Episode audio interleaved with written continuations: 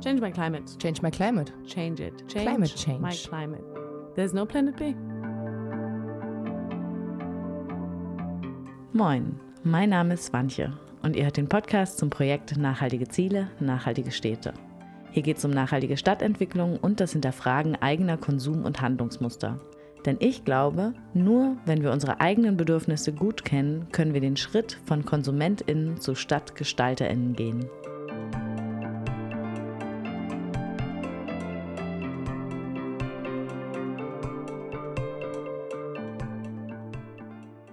Hallo, liebste Podcast-Community. Dieser Podcast ist besonders, denn er ist die Aufzeichnung einer Live-Sendung aus einem kleinen sympathischen Radiostudio in Berlin-Friedrichshain. Ich will gar nicht so viele Worte verlieren, denn alles, was ihr wissen müsst, hört ihr in diesem Podcast. Okay, zwei Anmerkungen. Alles ist natürlich eine freche Verallgemeinerung, aber ihr hört einen Input zu Logistik, um bewusstere Konsumentscheidungen zu treffen. Leider ist Spotify nicht das freie Radio und daher hört ihr nicht die Songs, die wir im Radio gespielt haben. Dennoch möchten wir eurem Hirn eine kleine Verdauungspause gönnen und spielen daher ein kurzes Jingle-Metro immer, wenn eigentlich ein Song gespielt worden wäre. Also, jetzt aber viel Spaß mit der heutigen Podcast-Folge. Bis dann! Hallo und herzlich willkommen zur heutigen Transition Radio Sendung auf der 88,4 in Berlin und 90,2 in Potsdam und online überall, wo ihr Lust habt, freies Radio zu hören. Mein Name ist Wantje, ich bin nicht allein im Studio, aber bevor ich äh, zu meinem Tip-Top-Studiogast und meiner Co-Moderatorin heute komme, würde ich gerne nochmal auf die heutige Transition Radio Besonderheit hinweisen. Und zwar senden wir wie vielleicht schon kurz gesagt, endlich mal wieder live aus der Kreuziger Straße 23 in Berlin-Friedrichshain. Und es ist gerade in den heutigen Zeiten immer wieder schön, live zu senden, denn diese Möglichkeiten sind so ein bisschen rar gesät und sie sind auch immer wieder aufregend. Und äh, Transition Radio heute ist gefüllt mit Content der Podcast-Reihe Nachhaltige Ziele, nachhaltige Städte. Und in dem Podcast sowie auch eigentlich in Transition Radio immer geht es um die Frage, wie wir unseren Alltag in großen und kleineren urbanen Räumen wie es der Podcast-Titel schon sagt, nachhaltiger gestalten können. Und in dem Podcast Nachhaltige Ziele, nachhaltige Städte gab es bis jetzt Themen wie nachhaltige Stadtentwicklung, Architektur und Wohnen. Worauf wird jetzt bei der Stadtentwicklung Wert gelegt? Was sind Unterschiede zwischen globalem Norden und globalem Süden? Ernährung und wo kommen eigentlich ja, bestimmte Güter, die wir vielleicht im täglichen oder nicht allzu täglichen Verzehr haben, wie zum Beispiel Kakao und Kaffee her? Wie werden die produziert? Was gibt es da für Bedingungen? Und wir haben auch schon über Technik gesprochen, vor allem allem auch, wo kommen die seltenen Erden her, was haben wir für Abbaubedingungen und was passiert dann eigentlich mit dem Elektroschrott. In dem Podcast legen wir vor allem Wert darauf, die Zusammenhänge zwischen globalen Norden und globalen Süden aufzuzeigen und auch die vom Imperialismus geprägten Produktionsmuster aufzuzeigen, mit dem Ziel, dass wir eben bessere Konsum Konsumentscheidungen treffen können und außerdem ins Handeln und Mitgestalten kommen, weil wir wollen ja nicht nur, also oder beziehungsweise ich formuliere es neu, es ist wichtig, dass wir auf die Konsum- und Produktionsmuster gucken, dass wir unser individuelles Handeln verstehen, aber wir möchten halt nicht eigentlich die ganze Verantwortung nur auf das Individuum abwälzen, denn meiner Ansicht nach, und ich hoffe nachher auch von Bellas vielleicht, werden wir dann hören, äh, geht es schon auch darum, sich teilweise zusammenzuschließen und auch einfach politischen Druck aufzubauen. Aber am Anfang steht für uns eben das Beobachten und das Verstehen von herrschenden Mustern, um eben selbst für sich einfach festzustellen, okay, was ist mir wichtig? Und wenn ich jetzt einfach schon die ganze Zeit so von Mustern rede, bringt mich das natürlich zu etwas, das Podcast und auch Transition Radio gemeinsam haben, nämlich die Permakultur. Und diese bedient sich äh, einiger von natürlichen Systemen abgeschauten Prinzipien, die uns eben helfen sollen, aktuelle Produktionsmuster auf Nachhaltigkeit zu überprüfen und im Best Case auch umzugestalten. Okay, lange Einführung, soweit da. Und bevor ich äh, noch also diese lange Einführung bringt mich natürlich jetzt zum Studiogast. Äh, endlich, Bella, 10.000 Minuten geredet. Hallo. Hallo. Schön, dass du da bist. Wie, was sagst du zu meiner Projekt- und äh, Podcast- und Sendungseinführung? Habe ich alles erwähnt? Möchtest du noch was ergänzen? Es war der Wahnsinn. Ja, es ja. war lang, aber es war gefüllt mit gutem Content, oder? Es war kompakt und klar und äh, zielorientiert, würde ich sagen. Im besten Fall wissen jetzt alle, was sie in der nächsten Stunde hier live aus der Kreuziger Straße 23 erwartet. Endlich so mal wieder freies Radio mit großem Content. Möchtest du noch was zu dir sagen? Ähm Wissen die Menschen, wer ich bin? Nein. Nein, oder man sagt einfach so Bella, sympathische Stimme und dann denkt man so, ah oh ja, super, die nächste Stunde gehört uns. Interessant. Also nein, ich kann mich ja ganz kurz mal vorstellen. Da würde genau. ich mich freuen. Ja. Super. Ähm, genau, ich bin Bella. Ich bin die Projektkoordinatorin von besagtem Projekt Nachhaltige Ziele, nachhaltige Städte und äh, habe mich im Rahmen des Projektes äh, dem ein oder anderen Thema gewidmet und heute eben primär der Logistik und dem E-Commerce. Ähm, genau, das wird so der Schwerpunkt heute sein, aber äh, ich mache natürlich auch ganz viele andere Sachen, aber das würde jetzt hier zu ausufernd sein. Deswegen konzentrieren wir uns auf das Wesentliche heute. Sehr gut, vielen Dank. Damit hast du auch gleich schon das Thema gesagt, Logistik worum es heute äh, ja wirklich vor allem die ganze Stunde geht. Unter anderem bekommt ihr auch noch mal kurz Musik zu hören, damit man den Kopf so ein bisschen auslüften kann und wieder konzentriert mitdenken. Und wir haben ja, wie ich vorhin schon gesagt habe, im Podcast bereits über so Produktionsmuster in den Bereichen Ernährung, Technik und Stadtentwicklung äh, angeschaut. Das ist nochmal die herzliche Einladung, diese Podcasts nachzuhören. Ihr könnt einfach auf die Instagram-Seite von Sonnet gehen oder bei Spotify schauen, nachhaltige Ziele, nachhaltige Städte. Und ähm, in diesem globalisierten Handel gewinnen ja diese logistischen Prozesse auch immer mehr an Bedeutung, nämlich wie kommen diese Waren eigentlich zu uns von Produktionsstätte in dann eben unsere vier Wände. Und wir wollen da zunächst auch nochmal auf den Unterschied zwischen Logistik und Transport gucken, weil das benutzt man oft so Hand in Hand, aber eigentlich ist das eine nur ein kleiner Teilbereich von dem anderen. Und wir wollen uns in der heutigen Sendung auch nochmal so gefühlte Wahrheiten angucken, die uns im Alltag umgeben, wie ist regional eigentlich immer besser, ist Papierverpackung zum Beispiel immer besser als eine Kunststoffverpackung, dass wir euch das nochmal so ein bisschen ja, genau, in der Diskussion aufbereiten und vielleicht finden wir noch das ein oder andere Permakulturprinzip, mit dem ihr euer zukünftiges, euren zukünftigen Konsumismus besser ausrichten könnt. Genau. Oder irgendwie umgibt es einen ja doch und äh, es ist doch äh, leider sehr immer so darauf ausgerichtet. Aber genau, hoffentlich habt ihr nach der Sendung so ein bisschen mehr Input und fühlt euch befähigt, da bewusstere Entscheidungen zu treffen, weil ich glaube, das ist eigentlich ein großer Vorteil, den man generell, also wo ich merke, das tut mir gut und gibt mir auch eine größere Zufriedenheit im Alltag, dass ich bewusst meine Entscheidungen treffen kann. Ja.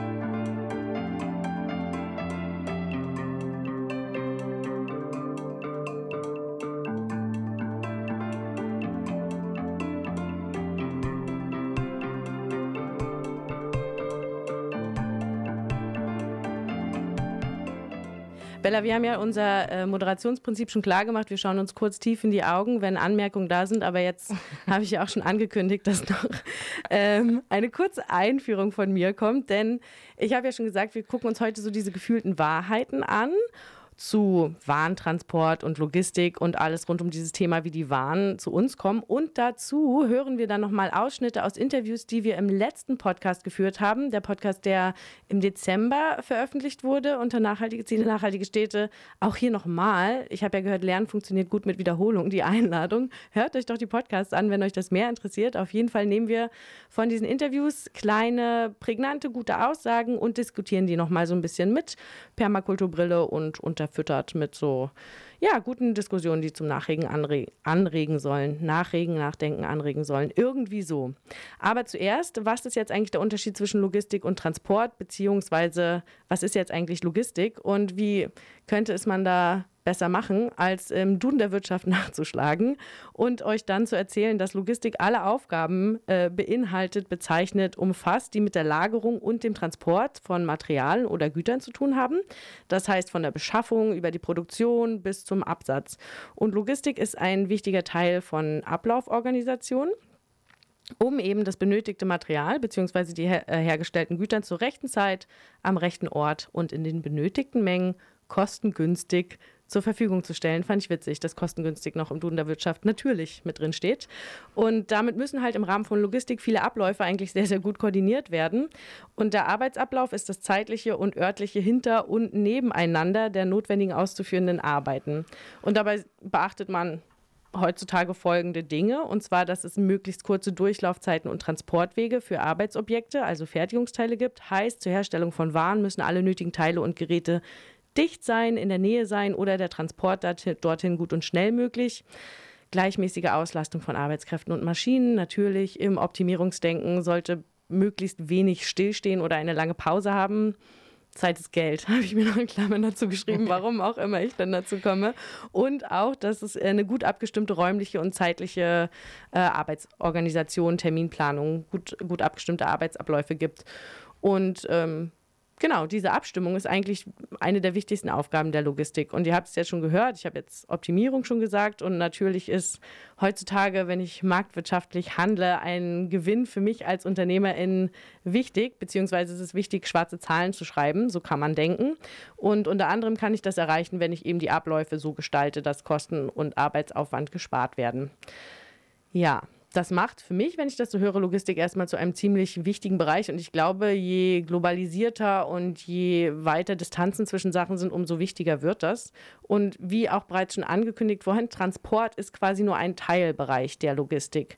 Also ein Bereich, auf den wir heute auch irgendwie schauen, denn wir gucken uns unter anderem auch nochmal diesen Online-Handel an und den Unterschied zu, ich sage den Fachbegriff stationären Handel, also der Einzelhandel lokal in der Stadt, das Ladengeschäft, in das Menschen gehen. Und genau, beim Transport gibt es ja viele verschiedene Transportmittel auch. Es gibt das Flugzeug, das Containerschiff, den Zug, den LKW, das Lieferauto und wir, das wie Fahrrad. wir so. Das, ich wollte gerade sagen, wir, wie wir unsere Einkäufe holen, nämlich mit dem PKW, dem Fahrrad oder vielleicht dem Roller oder ähm, genau, Classic mit den Öffis oder zu Fuß. Genau. Und interessant nochmal, auch gleich schon um. Äh, den ersten Ausschnitt quasi von den Interviews des letzten Podcasts zu nehmen. Gut zusammengefasst hat das nochmal Till Zimmermann zu den Logistikprozessen beim Onlinehandel. Also den Bestellprozess haben wir angeguckt, die ähm, Versandverpackung inklusive ihrer Herstellung und der Entsorgung, dann die Transporte auf der sogenannten langen Strecke. Das ist also quasi der Transport über die großen Distanzen mit einem 40-Tonner äh, oder auch mit kleineren LKWs bis dann hin zur sogenannten letzten Meile. Diese letzte Meile haben wir dann angeguckt. Das ist der Transport mit dem, äh, in den meisten Fällen mit diesem dreieinhalb Tonnen Lieferfahrzeug. Also das ist quasi das, das gelbe DHL-Auto oder das DPD, das Hermes-Auto, was man eben kennt. Und wir haben angeguckt den Retourenumgang. Diese Retournierung, das ist ja auch so ein großes Thema in, in den letzten Jahren gewesen, ähm, was einmal auch wieder Transport beinhaltet, plus in manchen Fällen dann eben diese, diese Retourenvernichtung, die Entsorgung der retournierten Waren. Und das ist der einzige Punkt, wo wir dann tatsächlich Produkte auch mit reingenommen haben, weil wenn eben Onlinehandel zur Vernichtung von diesen Produkten führt, dann sind diese Herstellungsumweltwirkungen ähm, von dem Produkt eben auch dem Onlinehandel anzurechnen. Ansonsten haben wir ähm, die Produkte aber da ausgeklammert, natürlich mit Ausnahme des Gewichts und so weiter, was dann beim Transport wieder eine Rolle spielt. Jetzt sagt er natürlich so Sachen wie, haben wir uns angeschaut, denn es war in einem Interview, wo er eine Studie vorgestellt hat, die er im Rahmen seiner Arbeit bei Ökopol durchgeführt hat, auch noch mit anderen. Und zwar war das so eine wirklich größere Studie, beauftragt vom Bundesministerium für Umwelt, wo die da, die da heißt, die Ökologisierung des Onlinehandels. Das ist schon mal ein äh, interessanter Name, aber das waren quasi nochmal die vielen verschiedenen Prozesse, die quasi zur Logistik des Onlinehandels äh, gehören. Und würden wir uns dann nochmal Logistik sozusagen im stationären Handel, also im Einzelhandel anschauen, dann ist es natürlich auch nochmal, dass man da vor Ort irgendwie so ein Ladengeschäft hat, da gehen irgendwie Leute rein, das muss beheizt werden und so weiter. Das sind dann auch irgendwie äh, Sachen, die damit reinspielen, was ich auch nochmal interessant fand, weil ähm, genau, sich das einfach nochmal so genau vor Augen zu führen. Also Logistik wäre so Warenherstellung, des Kommissionierens, Aufnahme in die Produktpalette, Einzelhändler nimmt ein Produkt in, äh, ins Sortiment auf oder es wird im Online-Shop irgendwie verkauft, die Kommunikation nach außen, wie wird es beworben und dann natürlich auch der Warenversand, beziehungsweise wie stelle wie stell ich die Waren in meinem Geschäft aus.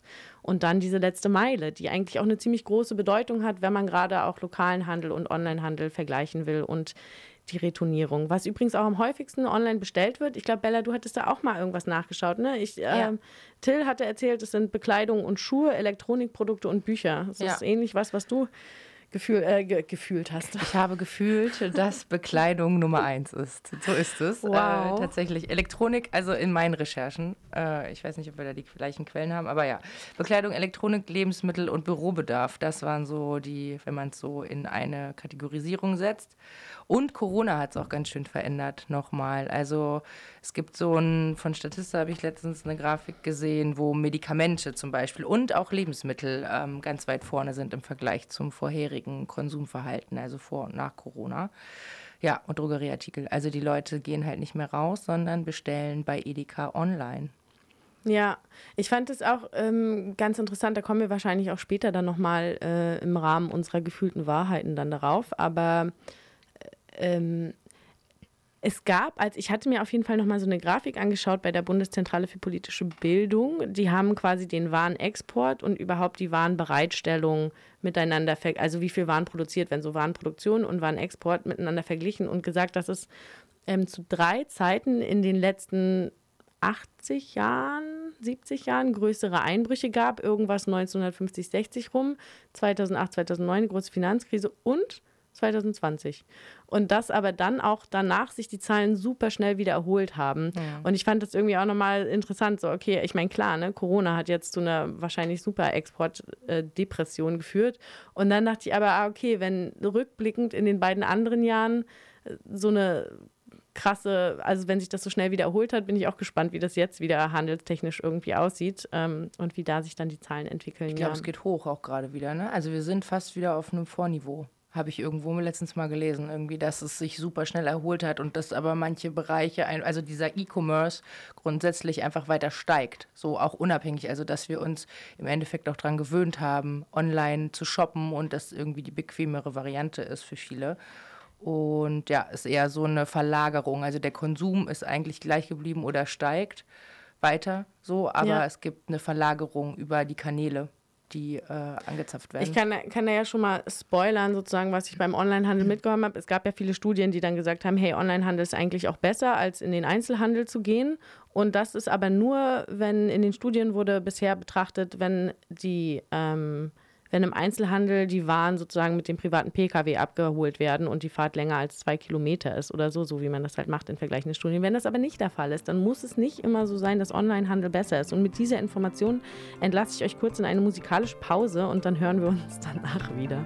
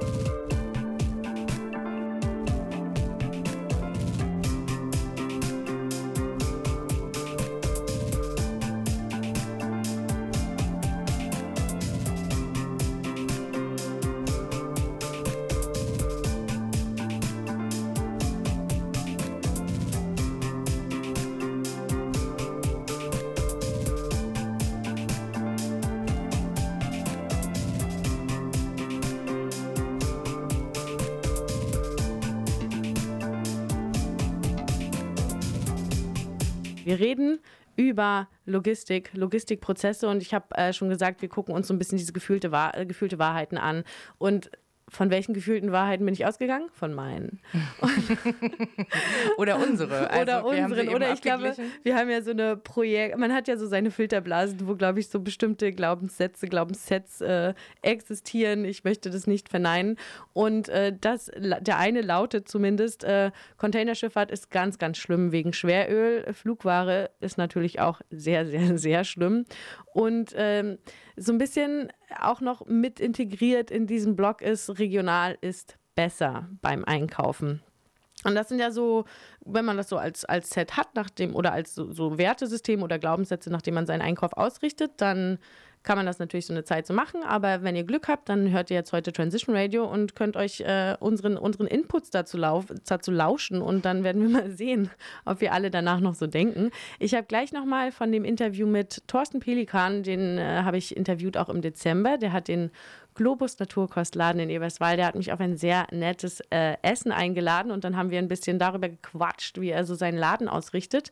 Und unter anderem hat er zu ja, seinen Einkaufsentscheidungen für das Sortiment gesprochen und äh, da hören wir rein jetzt. oder? Das wird schön. Bella grinst. Grinsen ist ja. Ja. Also uns werden auch ähm, Sachen angeboten, die aus äh, Entwicklungsländern kommen, aus Afrika, aus Lateinamerika. Also die werden uns angeboten, ob als Flugware, die kommen dann mit dem Flugzeug hierher oder eben mit dem Schiff transportiert. Und da haben wir als für uns gesagt, nee, Flugware nehmen wir nicht ins Sortiment. Also ich hatte mal eine Zahl gehört, das ist schon Ewigkeiten näher, aber ich denke, die stimmt immer noch aber für ein Kilo äh, Kiwi wären vier Kilo Kerosin verflogen. Ich dachte, das geht ja gar nicht. Äh, und dann gibt es das halt nicht. Dann gibt es halt Kiwi nur, wenn die aus Italien und Spanien angeboten werden. Wir könnten theoretisch aber das ganze Jahr über Kiwi anbieten, machen wir aber nicht. Oder bei der Ananas ist auch so eine Sache, oh, da kommen wir auch immer ins die Bredouille. Es gibt so eine wunderbaren Flugananas, die werden voll reif geerntet, kommen hierher geflogen, nach zwei Tagen sind die bei uns im Geschäft, schmecken total köstlich, riechen schon fantastisch. Und da gibt es welche, die mit einem Schiff antransportiert werden. Es dauert mehrere Wochen, bis die hier sind. Die werden unreif geerntet, reifen auch nicht richtig nach und äh, irgendwie ist es immer traurig, die riechen nicht richtig schmecken, naja, wenn du gut bist, kriegst du noch Ananas-Geschmack hin, aber ähm, manchmal auch gurkig oder sonst was. Was ist eigentlich der Unterschied, warum wird Ware geflogen und warum, wann wird sie mit dem Schiff sozusagen gefahren? Das ist eine Kostenfrage zum einen und auch eine Frage des Konsumenten. Also wenn ein Konsument Erdbeeren will und die Erdbeeren wachsen halt nicht in Europa, die können niemals mit einem Schiff transportiert werden. Das heißt, im Winter müssen die Erdbeeren halt geflogen werden und ähm, das, geht für uns nicht, machen wir einfach nicht. Wenn aber die Nachfrage da ist, also es gibt viele Leute, die tatsächlich Weihnachten eine frische Erdbeertorte machen wollen und da müssen sie frische Erdbeeren kaufen, die halt tatsächlich hergeflogen werden, ja wenn die Nachfrage da ist, dann wird auch wird es irgendwo angebaut und entsprechend hergeflogen. Und ähm, wenn aber ähm, ein Produkt günstiger ist, per Schiff zu transportieren, und es ist ja auch für die Firmen günstiger, dann wird das entsprechend auch per Schiff ähm, hertransportiert. Also es wird wahrscheinlich keine Bananen geben, die geflogen werden. Die kommen immer per Schiff. Die kommen meistens aus Lateinamerika. Bananen müssen unreif geerntet werden und nachreifen. Das können sie auf dem Schiff. Und deswegen ist es einfach, die sind drei Wochen meist unterwegs von Lateinamerika nach Hamburg und äh, dort reifen die halt im Container und das reicht ja aus, ja. Und da braucht man das nicht fliegen, weil das Fliegen viel teurer wäre. Soweit Thorsten Pelikan vom Globus Naturkostladen in Eberswalde. Ich musste mir auch erstmal im Zuge dieses Interviews bewusst machen, ja, wann wird denn jetzt eigentlich entschieden, ob Ware geflogen wird oder nicht? Und was ich mich auch frage, ist es denn immer die Entscheidung, also, weil Thorsten hat es im Gespräch für mich meiner Ansicht nach so dargestellt, ah ja, es ist eine Frage des Konsumenten oder der Konsumentin. Und er hat aber auch gesagt, okay, sie bieten Kiwis im Laden nicht an. Also es ist ja schon auch eine Entscheidung des Einzelhändlers. Und da frage ich mich auch mal, aber das muss man wahrscheinlich auch gucken, wo man sich jetzt entscheidet, sein Geschäft aufzumachen, wie weit man sozusagen sagen kann, das nehme ich in mein Sortiment auf und das nicht. Und Bella, wir hatten ja vor der Sendung schon darüber geredet, äh, ich habe dazu jetzt auch erstmal nichts gefunden, mit dem ein Kilogramm Kiwi kostet vier Kilogramm Kerosin oder genau kostet in Anführungsstrichen. Und da hattest du mir ja ganz schlaue Sachen geantwortet. Ich fand die erstmal gut. Ja.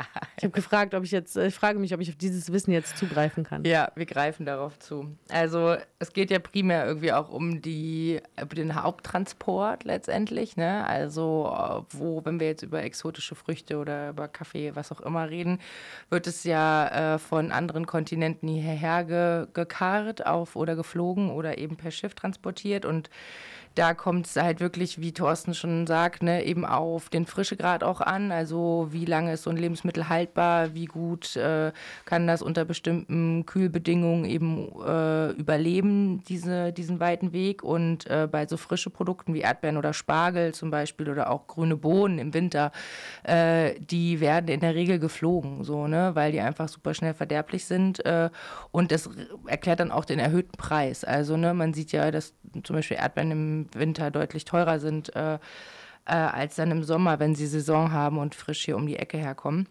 Äh, aber das hat natürlich eine enorme Klimabilanz. Also geflogene äh, Lebensmittel sind einfach, also Flugverkehr ist nun mal äh, der höchste Emittent, wenn man jetzt so CO2 anguckt. Ne? Ähm, gefolgt von ähm, einem klassischen 40-Tonner, den hatte, äh, genau, hatte Till ja auch schon angesprochen, dass er auch ein gängiges ist, eigentlich so der zweite Weg. Ne? der 40-Tonner im Sinne von das gelbe DHL-Auto, das wiegt ja nicht 40 Tonnen. Nee, das ist der DHL ist das dreieinhalb Tonner-Ding, mhm. ne? das mhm. ist die letzte Meile. Aber dazwischen liegt ja noch quasi, wenn vom Hafen, manchmal sieht man das ja auch auf, dem, auf den Straßen, ne? dann haben diese riesen LKWs diese Schiffscontainer hinten drauf. Also im Grund kommt das Zeug dann im Hafen an, vom Hafen geht es dann auf den 40-Tonner und vom 40-Tonner in das Logistikzentrum und dann eben zum Einzelhandel oder wohin auch immer. Genau, und das ist ja auch immer die Kombination, die man irgendwie mitrechnen muss bei so einem Produkt. Ähm, und da schneidet tatsächlich äh, der Schifffahrtverkehr, also die Containerschiffe, ähm, schneiden einfach da am besten ab.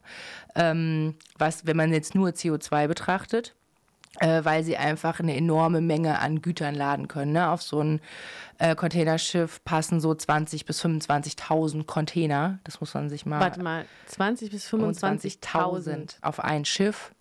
So, und wir haben tausende Schiffe, die äh, tagtäglich äh, die Umwelt, Welt umfahren. Also es sind enorme Mengen, die da äh, transportiert werden. Und wenn man dann natürlich den CO2-Fußabdruck auf das einzelne Produkt rechnet, kommt man dann eben, also ich habe da so schöne Zahlen mitgebracht, dann kommt man äh, auf eine Tonne Gut die, das ein Kilometer ähm, pro, transportiert wird, kommt man auf drei Gramm CO2.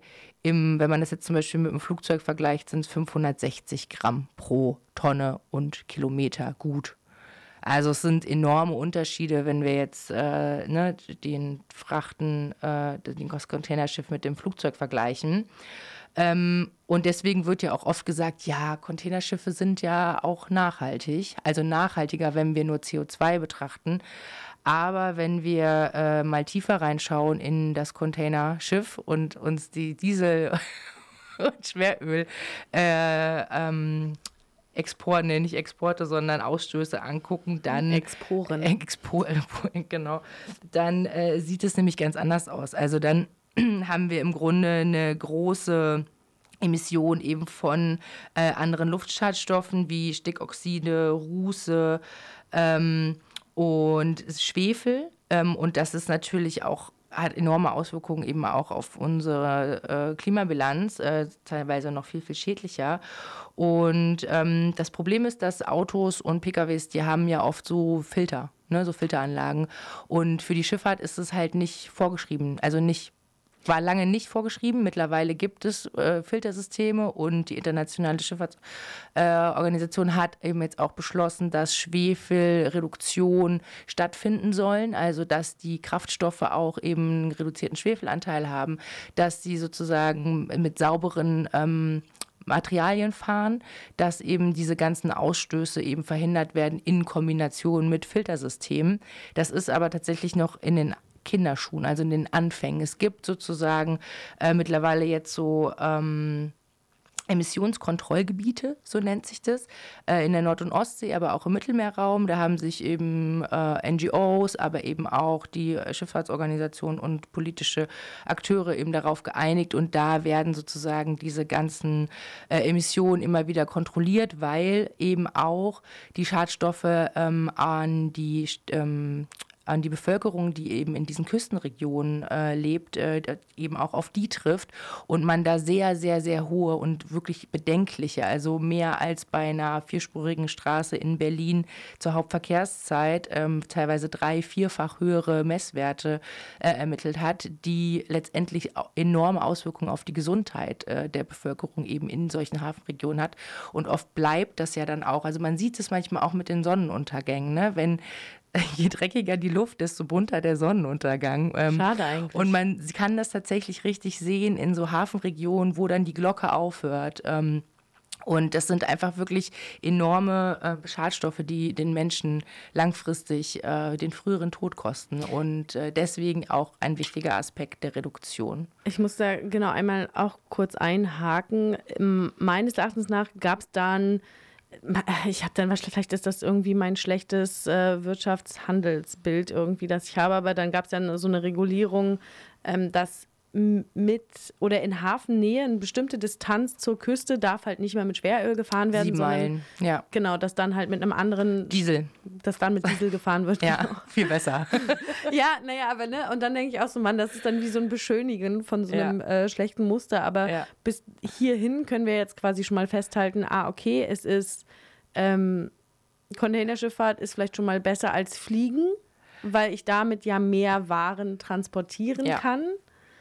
Und ja, Genau, also es ist, was heißt besser so, ne? Also es kommt auch immer, also es, man kann sozusagen, also wenn wir, wir müssen immer schauen, gucken wir uns nur CO2 an oder spielen andere Faktoren wie eben diese Stickoxide, äh, Ruß, ne, Schwefel, das sind ja auch alles äh, Emittenten so. Also das sind ja alles Produkte, die wir sozusagen äh, damit eben äh, freilassen und natürlich auch irgendwie welche Form von Produkt oder Produktionsmuster möchte ich eigentlich stärken so ne? Also will ich äh, ja will will ich mit meinem Konsum irgendwie auch andere Effekte erzielen außer nur eine CO2 Reduktion so ne? Also wie eng wollen wir diese Klimadebatte führen oder wie eng wollen wir uns über nachhaltige Konsum- und Produktionsmuster unterhalten? Hast du für dich so ein, ähm, ja, wie so eine Eselsbrücke, um zu unterscheiden, weil ich, also im Laden steht ja jetzt nicht unbedingt auf dem Produkt, ist geflogen oder ist äh, mit einem Containerschiff gekommen. Ja. Und für mich hatte ich dann nochmal so gedacht, ah, okay, ähm, da, oder es war auch nochmal interessant, das bei Thorsten zu hören, so, ne, es gibt bestimmte Produkte, die können einfach nicht mit dem Containerschiff gefahren werden, weil die Fahrt so lange ist und in der Zeit würden die, würde das, äh, das Lebensmittel verderben, wie zum Beispiel die Erdbeere. Aber bei der Ananas geht wohl beides. Man kann sie früh ernten äh, oder man könnte sie auch reif fliegen.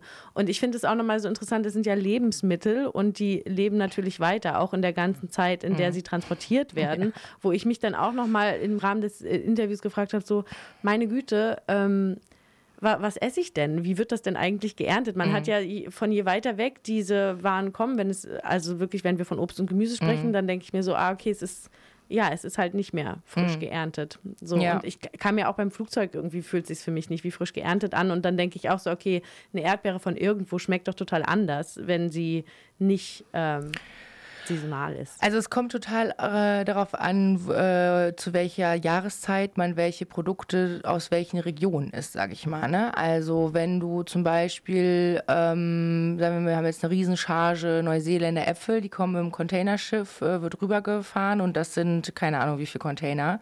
So, dann hat diese, dieser Apfel, dieser eine Apfel, den ich dann kaufe, weil, ähm, Verhältnis, wenn wir jetzt zum Beispiel über einen regionalen Akteur äh, oder regionale Äpfelproduzentinnen reden, die alle einzeln mit dem Auto, das hatten wir, ne, diese Meile, diese Pkw-Transport frisst ja auch was. Wenn jetzt ganz viele kleine Akteure alle ihre Äpfel sozusagen einzeln ähm, in den Laden bringen, dann haben, haben die Äpfel wahrscheinlich einen höheren CO2-Fußabdruck wie diese Neuseeländer Charge, weil du sozusagen die Menge an Kraftstoff und Energie, die aufgewendet wird, für diesen einen Apfel im Verhältnis zum Containerschiff geringer ist als irgendwie der äh, Kleinbauer, der 200 Kilometer oder 150 Kilometer zum Laden fahren muss. Ich ne? gleich und nur eine viel kleinere Menge produziert. Ich würde so, gleich ne? nochmal auf diese Re Regionalität und Saisonalität eingehen, aber nochmal, kannst du für dich ad hoc sagen, okay, das wird immer geflogen, das wird immer gecontainerschifft? Also ich glaube, man kann das ganz gut unterscheiden mit, okay, welche Jahreszeit haben wir gerade? Jetzt ist zum Beispiel Winter. Hm. Es ist kalt. Es ist kalt. Hier auch nochmal die kleine Wetteansage für euch live aus der Kreuziger Straße 23. Es ist kalt. Es ist es kalt. regnet nicht. Nein, äh, es ist dunkel und es sind minus zwei Grad, glaube Ah ich. ja, ja, ja. Es Oh wird wahrscheinlich mein noch Gott. ein Minusgrad weniger zu Nacht. Aber Ja. zurück zu Flug- und Containerware. Genau. Ähm, und wenn man jetzt irgendwie Erdbeeren, ja, natürlich wachsen jetzt gerade keine Erdbeeren oder auch Tomaten wachsen gerade nicht hier saisonal und regional in der, in der Ecke, weil kalt. So, ne? Das heißt, wo kommt es her? Also, wenn wir jetzt irgendwie an Europa denken, dann ist die Wahrscheinlichkeit relativ groß, dass die Ware mit dem Schiff ankommt, weil Mittelmeerraum, ne, ist ganz gut angebunden, Küstenregion, aber vielleicht auch mit dem LKW. So, eins von beiden wird passieren, je nachdem, wie lagerfähig so ein, so ein Ge- Gemüse auch ist. Aber wenn wir jetzt zum Beispiel Spargel essen wollen oder leicht verderbliche Gemüsesorten, ja, die wie Erdbeeren oder eben äh, irgendwelche, weiß ich nicht, ja, wie heißen diese Kaki-Früchte oder sowas. Das wird garantiert geflogen, weil die sind einfach, die haben, wie lange halt hält sich das Zeug bei euch im Kühlschrank? So, ne, wenn ihr wisst, es geht nach einer Woche oder nach ein paar Tagen ist es Matsche, dann kannst du dir ziemlich sicher sein, dass es geflogen wird. Würde So. eine Tomate jetzt geflogen werden, wenn ich die kaufe? Oder würde die. Äh, Die Tomate kommt wahrscheinlich aus Spanien, aus Almeria ähm, und wird da in einem Gewächshaus produziert, was natürlich die CO2-Bilanz auch absolut in den Keller, also eher in die Höhe treibt äh, und damit deinen Fußabdruck in die in auch in, nicht in ausweitet. den Keller ausweitet. Genau. Also auch, ne, das ist ja auch so eine Sache, äh, wir reden wir später nochmal drüber, regionale Saisonalität. Ähm, es kommt auch darauf an, wie das Produkt äh, tatsächlich hergestellt wurde. So, ne? Ist es eine Freilandtomate oder ist es halt ein Gewächshausprodukt? Und eigentlich kommt alles aus Almeria. So, und dass es eine ökologische Katastrophe ist, was da passiert, ist auch irgendwie, glaube ich, für jeden, der sich damit beschäftigt. Ja, ich würde dann, also ich würde jetzt kurz nochmal den Blick dann von den ökologischen Katastrophen wegwenden, damit man so ein bisschen äh, den positiven Hoffnungsschimmer hat. Mir mhm. ist jetzt immer noch nicht so ganz klar, auf der einen Seite ist Containerschifffahrt vielleicht besser als Fliegen, aber trotzdem immer noch schlecht wegen des Schweröls. Gibt es denn da irgendwie schon Alternativen, wie Waren anders geschifft werden könnten? Ja, es gibt tatsächlich äh, viele Bestrebungen, ähm, aber es sind oft leider immer nur so Pilotprojekte. Also es gibt alternative Kraftstoffe. Zum Beispiel wird äh, gerade die Hoffnung so auf Erdgas gesetzt, also dass die Schiffe mit Erdgas angetrieben werden. Ähm, es ist so Flüssigerdgas. Dann gibt es aber natürlich auch erneuerbare Energienkonzepte, also so Hybridkonzepte, wo dann Elektromotoren, aber eben auch mit Solarenergien äh, Schiffe betrieben werden, also Containerschiffe ähm, oder auch mit so Riesenkites. Äh, genau, die werden dann vors Schiff gespannt und dann wird sozusagen die Windenergie äh, des Meeres genutzt. Ähm, es gibt aber auch ähm, verschiedene Rahsegel, also verschiedene Segelformationen, die jetzt wieder ähm, ja, wo das althergebrachte äh, Traditionssegeln eigentlich wieder so ein bisschen in den Vordergrund äh, rückt und man äh, eben diese, diese Segel äh, nutzt. Und da gibt es zwei spannende Akteure ähm, aus Europa. Tatsächlich sind äh, Frachtsegler, die wie so Piraten noch in alten Piratenschiffen äh, Ware, produ äh, Ware transportieren. Äh, das sind einmal die Tres Ombres, das sind drei Jungs aus Holland, die ähm, ja einfach so ein Stahl, Stahlschiff äh, umgebaut haben zu einem großen Frachtsegler. Und um das mal ganz kurz zu vergleichen, also die Jungs haben äh, im Verhältnis zu, also ne, wir hatten dieses Containerschiff mit äh, 25.000 Containern, die da drauf passen und bei den Jungs aufs Schiff passen 20 Euro Paletten.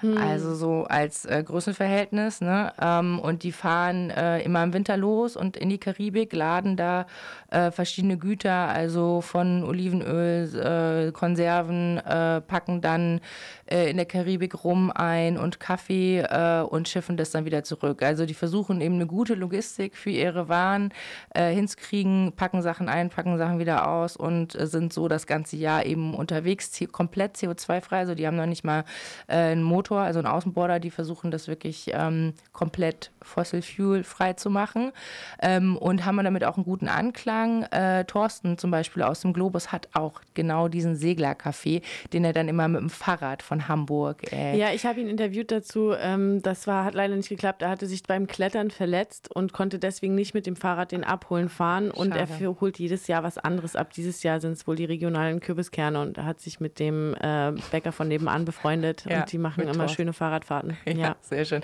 Genau. Und es gibt dann noch auch aus Deutschland die Aventur sozusagen, die ist in Elsfleth und äh, die schifft auch primär Kaffee. Also die fahren auch das ganze Jahr. Also es klingt wie so eine schöne Initiative sozusagen, wo ich so denke, ah, okay, das kann man irgendwie mal unterstützen, aber es ist halt noch nichts, was jetzt super zukunftsträchtig ist und äh, Genau, also es gibt sozusagen Werften. die Alternative zu Schweröl gibt. Ähm, es gibt also Konzepte, es gibt Schiffsprototypen, es sind immer einzelne Schiffe, die gebaut werden, aber es gibt noch keine große Flotte. Ähm, aber tatsächlich sind die Reedereien äh, und Werften, die sind dabei. Also es gibt viele Konzepte und es muss halt finanziert werden. Das ist auch einfach eine Geldfrage. Ja. ja. Ähm, ich würde jetzt mit Blick auf die Zeit, weil wie es so ist, uh, time flies when you're having fun. Uh, und wir haben von dieser schönen Live-Radiosendung jetzt eigentlich nur noch lass mich rechnen, 17 Minuten, oh fast Gott. 16. Ja, wenn man sich dann in äh, Diskussionen verliert, dann Genau, zack, passiert das ganz schnell. Deswegen, ich habe immer noch die Regionalität und Saisonalität im Hinterkopf, die ich hier nicht äh, unbesprochen lassen möchte. Allerdings würde ich noch mal kurz jetzt auf äh, Verpackungen eingehen, weil da habe ich ja, ne, haben wir gesagt, okay, was wäre so ein Glaubenssatz, den wir haben, Papierverpackungen sind auf jeden Fall besser. Und da würde ich auch noch mal kurz auf eine Aussage von äh, Till zurückgreifen wollen. Immer klar, je größer das Produkt, desto größer wird auch irgendwie die Verpackung sein. Das ist ja relativ naheliegend. Dann ist es eben immer äh, relevant, braucht dieses Produkt irgendwie irgendwie eine Schutzfunktion von der Verpackung. Also ist es ein sensibles Produkt, brauche ich irgendwie noch Füllmaterial drumherum. ähm, damit es gepolstert ist, was tatsächlich einen großen Unterschied macht. Wir haben ja zwar in den letzten Jahren alle gelernt, dass Papier ähm, viel, viel toller ist als Plastik, aber tatsächlich ist es hier, wenn wir CO2-Emissionen angucken, häufig so, dass ein Kunststoffbeutel, äh, in dem ich die Dinge bekomme, ökologisch an der Stelle erstmal besser abschneidet als ein Pappkarton, was einfach daran liegt, dass der Pappkarton insbesondere ein Vielfaches wiegt normalerweise als diese dünnen Kunststoffbeutel, die man auch kennt. Also diese Kunststoffbeutel, die es im Onlinehandel gibt, die sind normalerweise auch tatsächlich schon aus 80% Recyclingmaterial hergestellt. Das heißt, die sind vorne auch schon ähm, erstmal relativ gut, was den Materialeinsatz angeht und können auch hinten nochmal recycelt werden. Natürlich ist das Papierrecycling was, was noch ein Stück weit besser funktioniert. Ähm, aber selbst wenn man das mit reinrechnet, ist es immer noch so. Das liegt einfach wirklich daran, dass wir beim Pappkarton häufig über fünfmal so viel Material reden als, äh, als bei dem Kunststoffbeutel. Ähm, es gibt jetzt momentan gerade die Entwicklung, dass, ähm, hier sprechen wir immer noch über Einwegverpackung, dass in dem Einwegbereich ähm, sich ähm, Papierbeutel mehr und mehr verbreiten, die sich dann von der Masse her so ein bisschen zwischen den beiden bewegen, also deutlich leichter sind als die Pappkartons aber eben auf Papierbasis und das kann hier tatsächlich nochmal eine deutliche Verbesserung bringen. Wäre jetzt nochmal ein bisschen ein spezieller Themenbereich, aber wir haben uns ja auch intensiver mit dem Thema Mehrwegverpackungen im Onlinehandel eingesetzt äh, auseinandergesetzt und haben da ja auch tatsächlich so äh, in einem anderen Projekt wiederum ähm, mit äh, großen Akteuren, also mit Otto und Shibo, aber auch mit dem Avocado Store, die ja schon gezielt auch äh, nachhaltige Kundinnen ansprechen, ähm, Tests gemacht, wo die eben pilothaft solche Verpackungen eingesetzt haben. Ähm, und das eine, was man da erstmal lernt, ist, dass die, die Kundinnen und Kunden das fast alle ganz toll finden, wenn man sie dazu fragt und die meisten auch sagen, ähm, ich bin auch bereit dafür mehr zu zahlen. Das tatsächliche Verhalten aber dann häufig wie so oft ein anderes ist. Also die tatsächliche Zahlungsbereitschaft, wenn man die äh, Menschen dann fragt, hier, du könntest eine Mehrwegverpackung haben, kostet dich aber so und so viel Euro mehr, fällt dann häufig geringer aus. Ähm, das spielt hier auf jeden Fall eine Rolle. Die Online-Händler finden es auch erstmal super, aber sie sind halt mit diesen Mehrkosten konfrontiert. Ähm, und da sprechen wir tatsächlich über zwei bis vier Euro pro Sendung Mehrkosten bislang, was insbesondere daran halt liegt, dass diese Mehrwegverpackungen dann auch wieder zurück müssen. Also die müssen ja zurückgeführt werden. Und die Online-Händler ähm, scheuen natürlich diese Mehrkosten. Die sind ja im Onlinehandel eben in so einer Situation, eigentlich selbst der Versand darf ja den Kunden noch nicht mal wirklich was kosten. Und dann eben so zwei bis vier Euro, das ähm, ist für die ganz schwer zu akzeptieren. Und umgekehrt, ähm, die Kundinnen sagen zwar, ja, finden wir super, aber in Wirklichkeit will man auch nicht jedes Mal zwei bis vier Euro mehr zahlen. Ähm, und das ist ja so eine Erfahrung, die macht man immer wieder so in dem Nachhaltigkeitsbereich, dass erstmal die, die erklärte Bereitschaft, irgendwas zu tun und dafür mehr zu tun, sehr, sehr groß ist. Aber im konkreten Kaufsfall ähm, sieht es dann häufig halt doch wieder anders aus. Hier fand ich mehrere Sachen nochmal ähm, wirklich interessant, wo ich auch bei mir merke, ah, ich habe da gar nicht so eine richtige Lösung. Auf der einen Seite ist das Recycling für Papier besser, was für mich natürlich für Papier spricht.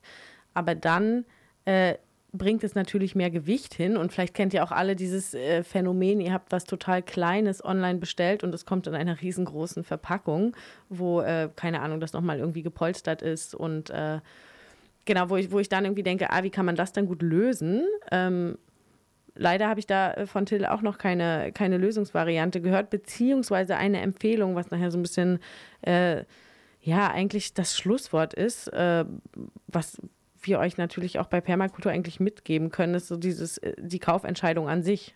So, ja. Und dass das eigentlich der größte Hebel ist. Das fand ich da ähm, eigentlich nochmal am interessantesten. Und vielleicht auch so ein bisschen dieses Phänomen wie beim Coffee to go. Man denkt dann, ah ja, ist ein Papierbecher, kann ich ja gut recyceln, aber trotzdem landen die dann überall irgendwo auf dem Straßenmüll und werden nicht so recycelt, wie sie recycelt werden sollen. Und eigentlich ist dann auch die Frage, ist mein Alltag so cool, wenn ich nicht mal Zeit habe, mich hinzusetzen und einen Kaffee zu trinken und den to go mitnehme? So, also so, ähm, genau, das, das finde ich eigentlich noch den viel interessanteren Gedanken dann bei, da gerade bei den Verpackungen. Aber ich merke für mich, ich bin da auch immer noch in so einer Bredouille, dass ich ähm, verstehe, ah, okay, wenn ich ähm, mir überlege, was ist das kleinere Übel? Es ist zum Beispiel Containerschifffahrt, dann, ähm, aber es ist auch noch problematisch wegen des Schweröls. Hm, wie mache ich das jetzt irgendwie gut? Oder naja. Onlinehandel ist vielleicht irgendwie, wenn ich, sagen wir, die Ware, ich bin zu Hause, ich muss nicht retournieren und die Ware kommt zu mir vor die, vor die Haustür gefahren, ist es vielleicht von einer besseren Bilanz als, als Einzelhandel, aber stärke ich damit jetzt lokale Arbeit? Also es sind schon viele, viele Abwägungen. Also ich glaube, ja genau, es ist ein totales Wirrwarr, ne? Man fühlt sich total überfordert damit, aber ich glaube, man, also das ist, so geht es mir irgendwie. Ich gucke dann immer, okay, wie weit, äh, was kann ich eigentlich so zu Fuß erledigen oder was kann ich mit dem Fahrrad erledigen und äh, was will ich eigentlich kaufen? Also mir wirklich auch Gedanken darüber zu machen, welches Produkt ich jetzt wirklich eigentlich brauche. So, ne? Ähm, und äh, dann einfach zu schauen, okay, wo kommt das denn gerade her? Also das sind ja Sekunden, über die man, äh, wo man da mal kurz drüber nachdenkt oder eigentlich ist einem vieles auch klar, aber man kauft ja oft so impulsiv, ne? Und irgendwie so unbedacht. Und ich glaube, das ist irgendwie schon mal ein richtiger Schritt, der so ein bisschen Ruhe in dieses ganze Gedankenwirrwarr bringt und vor allen Dingen wirklich diese Frage, brauche ich das wirklich? Das ist so der entscheidende Punkt. Bei Lebensmitteln äh, kann man sich die Frage genauso stellen, äh, bevor die Erdbeeren, äh, die teuer eingeflogen wurden, im Kühlschrank vergammeln, kann man sich auch fragen, ob man die jetzt wirklich möchte oder äh, genau, ob man jetzt vielleicht lieber den Apfel nimmt oder keine Ahnung. Also ne, so ein bisschen äh, bewusster einfach durch den Alltag zu laufen äh, und zu schauen, okay, was haben wir jetzt eigentlich gerade für eine Jahreszeit und wo kommt es eigentlich her, was ich jetzt hier so konsumiere. Ich, ich merke, glaub, das, das ist auch Dinge wirklich, klarer. es macht viele Dinge, aber es ist auch irgendwie ähm, schwer. Und wenn ich mir auch vorstelle, man hat vielleicht so einen krassen Berufsalltag, ähm, schaffen Menschen es immer, darüber nachzudenken. Ich finde es für mich gerade auch sehr interessant. Ähm, ich habe seit 2012 bis, keine Ahnung, vor zwei Monaten wöchentlich eine Gemüsekiste gehabt, ja, aus dem Hof in Berlin hier im Oderbruch. Und das war mir super wichtig. Das war für mich regional und saisonal und dieses regional und saisonal, was ich äh, in Anführungsstrichen jetzt erstmal als gut und nicht so schädlich bezeichnen würde. Es kommt natürlich einmal die Woche reingefahren mit dem Transporter an mehrere Abholstationen, aber es sind über 100 Ernteanteile. Und jetzt bin ich umgezogen, habe diese Gemüsekiste nicht mehr und merke, ah, okay, meine Mitbewohnenden kaufen das Gemüse ein, worauf sie Bock haben und es ist schwer äh, mein Bedürfnis nach guter Landwirtschaft darzustellen ja. und nach wenig Transport und das ja. aber auch kommunikativ gut rüberzubringen, weil ja. ich dann irgendwie merke, okay, krass, jetzt wo ich diese Kiste nicht mehr habe, fällt mir erst richtig auf, wie nicht saisonal, also wie, wie anstrengend es ist. Äh, Gemüse zu kaufen. Ich habe, also es war für mich wirklich ein riesengroßer Luxus, nicht darüber nachzudenken, welches Gemüse ich gerade brauche. Mhm. Und es mhm. kommt einfach und ich äh, lerne damit äh, kreativ umzugehen. Ähm, Finde ich total spannend, weil ich habe ja noch in meinem Hinterkopf, dass wir auf regional, saisonal zurückkommen wollen. Regional ist kein Siegel, regional ist kein Qualitätsmerkmal. Wenn man also jetzt in den Supermarkt geht, dann steht da vielleicht manchmal regional, aber es ist regional aus konventioneller Landwirtschaft oder es ist regional, um zu diesem Apfelbeispiel zurückzukommen.